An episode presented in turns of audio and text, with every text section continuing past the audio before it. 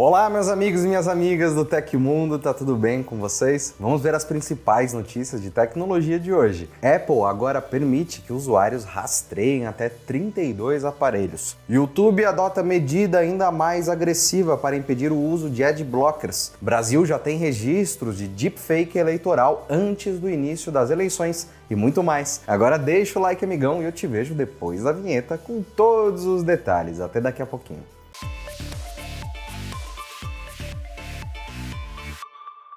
Usuários do aplicativo Buscar da Apple agora podem localizar até 32 aparelhos simultaneamente. A quantidade máxima de produtos vinculados à conta foi esclarecida em um documento de suporte publicado pela empresa recentemente. Com o um novo limite, usuários podem ter até 32 AirTags, Contudo, alguns itens valem por dois, como os AirPods e AirPods Pro de primeira geração, ou até mesmo por três, como os AirPods Pro de segunda geração. Anteriormente, o número máximo de dispositivos rastreáveis era 16. A mudança também vale para usuários do iOS 16 ou do iPad OS 16, mas não está claro se também vale para sistemas operacionais mais antigos. No documento, a Apple recomenda que os usuários atualizem o aplicativo para a versão mais recente a seção de suporte também oferece ajuda em caso de erro no pareamento. Ainda que 16 seja um bom número máximo de dispositivos, dobrar esse limite permite que consumidores pareiem dispositivos com ainda mais tranquilidade. Além disso, a novidade impulsiona a aquisição de AirTags, um dos principais complementos do Buscar. O YouTube está apresentando lentidão em todo o site ao detectar o uso de bloqueadores de anúncios, ad blockers. A medida deve ser mais um esforço da companhia para desencorajar o uso dos chamados adblockers. Diversos usuários relataram lentidão na plataforma de publicações no Reddit, observando que o site ficou devagar e pouco responsivo sem motivo aparente. Então, ao desabilitar o bloqueador de anúncios, tudo teria voltado ao normal. O 925 Google confirmou a informação. Sempre que o bloqueador de anúncios está ativo, o site do YouTube começa a apresentar problemas, portanto, parece ser uma ação proposital da plataforma. A princípio, a lentidão serviria para incomodar usuários e convencê-los a desativar a ferramenta. A campanha do YouTube contra bloqueadores de anúncios acontece há meses e a plataforma parece disposta a adotar medidas cada vez mais rígidas contra esses complementos. Segundo a empresa, o uso de adblockers configura uma violação aos termos do serviço. Nas tentativas anteriores, o YouTube chegou a limitar a reprodução de vídeos e exibiu notificações em tela cheia. A exibição de publicidade é algo importante para o YouTube, uma vez que é a sua principal fonte de renda, embora incomode o público em muitos casos. A empresa lucra com a reprodução de anúncios antes e durante vídeos. Por anos, bloqueadores serviam como uma única alternativa para evitar esses anúncios. Porém, em 2018, o Google começou a retrabalhar a assinatura Premium, uma solução paga que não exibe publicidade na plataforma. Por enquanto, a única solução conhecida para essa lentidão do YouTube é desativar o bloqueador de anúncios do navegador e utilizar a plataforma normalmente. Contudo, com isso a publicidade volta a aparecer durante a reprodução dos vídeos.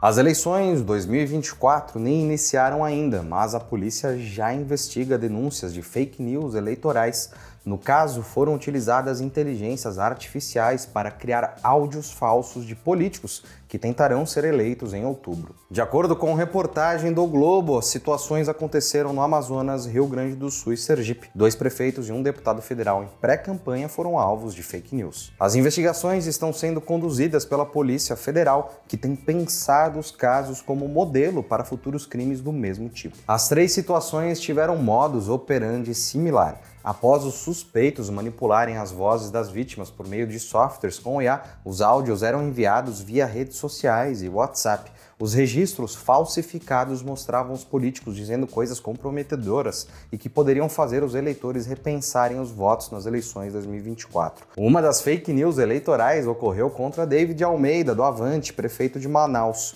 O áudio falso atribuído a ele dizia o seguinte: o que mais tem é professor vagabundo que quer o dinheirinho de mão beijada. Eu não paguei o Fundeb, mas o povo esquece, tu vai ver. De acordo com Almeida, ele próprio denunciou a história para a PF no final do ano passado. O arquivo de áudio foi espalhado em meio a um contexto de protesto de professores que estão exigindo pagamento de abono. Segundo o prefeito Manauara, o áudio foi compartilhado visando causar indisposição entre ele e os trabalhadores. Os agentes federais já ouviram dois suspeitos de realizarem a falsificação digital. Os arquivos foram periciados e a constatação é que houve mesmo manipulação. Várias instituições públicas brasileiras debatem iniciativas para regulamentar o uso de inteligência artificial. Em alguns casos, o foco é o uso político das ferramentas. Nesse sentido, no começo do ano, o TSE divulgou uma minuta propondo algumas regras para o uso de IA durante a campanha eleitoral das eleições de 2024.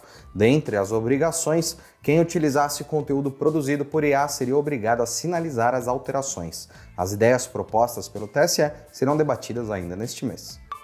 O governo brasileiro sancionou uma nova lei que inclui punições para violência em ambiente virtual contra crianças e adolescentes. As novas regras foram publicadas no Diário Oficial da União na segunda-feira, dia 15, o que significa que já estão em vigor. O novo texto trata de comportamentos em comunidades e redes virtuais, além da prática de cyberbullying e a transmissão de conteúdos pornográficos com menores de idade. O projeto já havia sido aprovado no Senado em dezembro de 2023 e só aguardava assinatura do presidente da República. A Lei número 14.811 de 2024 é uma modificação de artigos do Código Penal, do Estatuto da Criança e do Adolescente e da Lei dos Crimes Hediondos. No geral, as penas ficaram mais rigorosas em tempo de detenção. De acordo com o texto da lei, a pena para quem criar ou manter uma comunidade virtual onde seja induzido suicídio ou automutilação de menores de 18 anos passa a ser de 5 anos de prisão. Ela agora é caracterizada como crime hediondo. O cyberbullying agora rende uma pena de 2 a 4 anos de prisão nos casos que não são considerados crimes graves. Além disso, transmitir ou exibir conteúdos pornográficos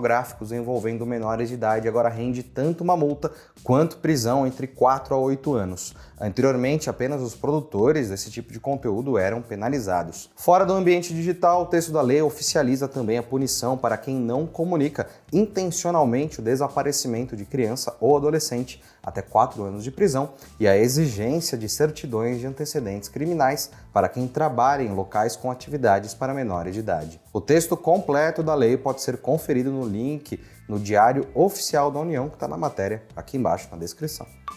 O INSS inicia hoje a operação de um novo serviço de inteligência artificial. O recurso visa detectar eventuais fraudes envolvendo solicitações do auxílio doença. A plataforma analisa atestados médicos usados para obtenção do benefício, dado por afastamentos de mais de 15 dias por motivo de doença no Brasil. A novidade no processo é um robô desenvolvido pela DataPrev. Ele faz uma varredura em todos os atestados médicos adicionados na AtestMed, que é um ambiente do próprio Ministério da Previdência Social. O robô faz o cruzamento de dados pessoais e diagnósticos, além de identificar o CRM do médico envolvido, a assinatura do profissional de saúde e o endereço de envio do arquivo. Em casos de benefício de até 180 dias, o processo automatizado e virtual vai substituir o atendimento normalmente feito por uma consulta de perícia. Apresentar um documento falso para conseguir o benefício é crime no Brasil e pode gerar consequências como demissão por justa causa e outras punições de acordo com a análise do caso pela Polícia Federal. De acordo com dados oficiais do INSS, foram mais de 1,6 milhão de pedidos de auxílio doença solicitados só em 2023. Cerca de 46% deles, entretanto, foram rejeitados por alguma irregularidade cadastral. O uso da inteligência artificial deve acelerar o processo de análise dessas solicitações, além de identificar com precisão quais são os elementos faltantes ou possivelmente fraudulentos nos atestados. E aconteceu na história da tecnologia. No dia 15 de janeiro de 2001, a Wikipedia, uma enciclopédia gratuita de conteúdo wiki, entrou online. Os vendedores de enciclopédias de porta em porta lamentaram enquanto as estantes de livros em todos os lugares de repente têm mais espaço para outros livros. Se você gostou do nosso programa, pode ajudar muito a gente mandando um valeu demais aí embaixo. Todos os links estão no comentário e descrição. E essas foram as notícias do Hoje no Tecmundo dessa segunda-feira. O programa vai ao ar de segunda a sexta, sempre no finzinho do dia. Aqui quem fala é o Felipe Paião e amanhã tem mais. Você pode me encontrar lá no Twitter pelo arroba Felipe Paião. A gente se vê amanhã. Um grande abraço e tchau, tchau.